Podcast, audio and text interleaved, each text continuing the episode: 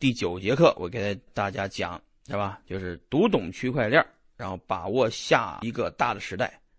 然后呢，二零一八年数字货币走势会如何？二零一八年区块链淘金，呃，这个我有什么建议啊？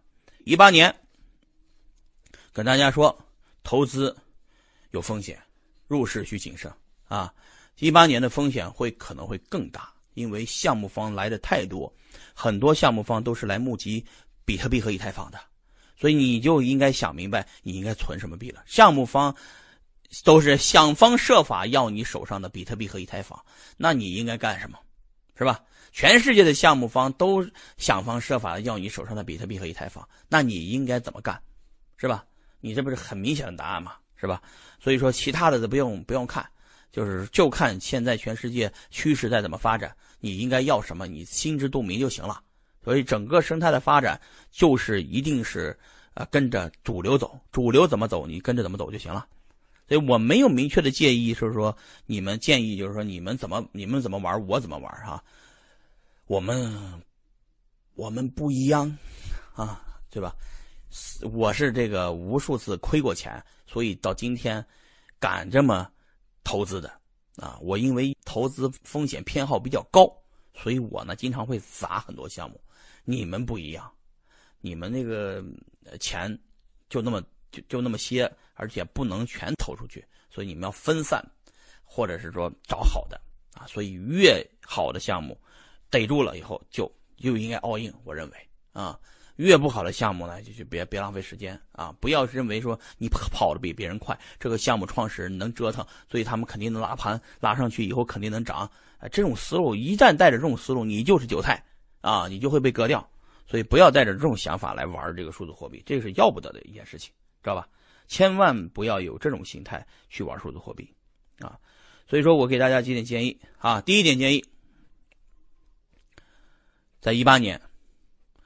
已经在币圈里的人，花点时间陪陪孩子，陪陪老婆，啊，陪陪父母，静下心来，给自己一点时间，啊，给自己一些安静的空空间，让自己思考，让自己想明白，啊，这是第一点。第二点，对于没有进入币圈的人来说，今年是一个最好的时机，啊，因为永远都不晚。你等着过两年以后再进来，时机都已经变了。只有你跳到水里头才能学会游泳，没有别的办法。就是听一万次课，这种课你就听十万次也没有用，因为你没有拿一分钱进来跳进来，就真金白银去投资去学这个东西，你永远学不会啊。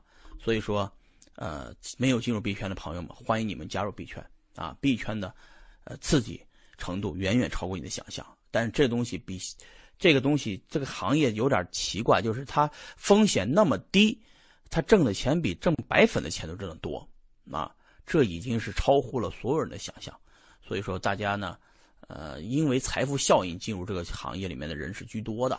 但是咱们跳开现象看本质，啊，这个本质其实是由于全世界的法币资产在不停的增发造成的比特币的价格上涨，并不是比特币真涨了。比特币根本就没变，比特币还是比特币，原来的比特币代码一行都没变过。但是，大家为什么这么追捧比特币呢？是因为，就是币价为什么上涨了？其实不是比特币涨了，比特币还是比特币，比特币的数量永是永远是两千一百万个。其实比特币的数量还在减少呢，因为有些人的比特币的私钥给丢了，是吧？但是。数字资产的，就是像以比特币为例的资产的数量是限定的，而法定货币的量是不停的通胀的，所以造成了所有的比特币价格上升，就这么简单，是吧？就像你在北京当年花了十万块钱买了一套房，今年已经值一千五百万了，你说为什么？是你的房子在增值呢，还是在钱在贬值呢？对吧？所以说这就是我的建议。这个时代给了大家机会，大家抓就抓，不抓就不抓就翻篇这个东西就过去。该上班上班，该该看孩子看孩子，就不要再浪费时间了。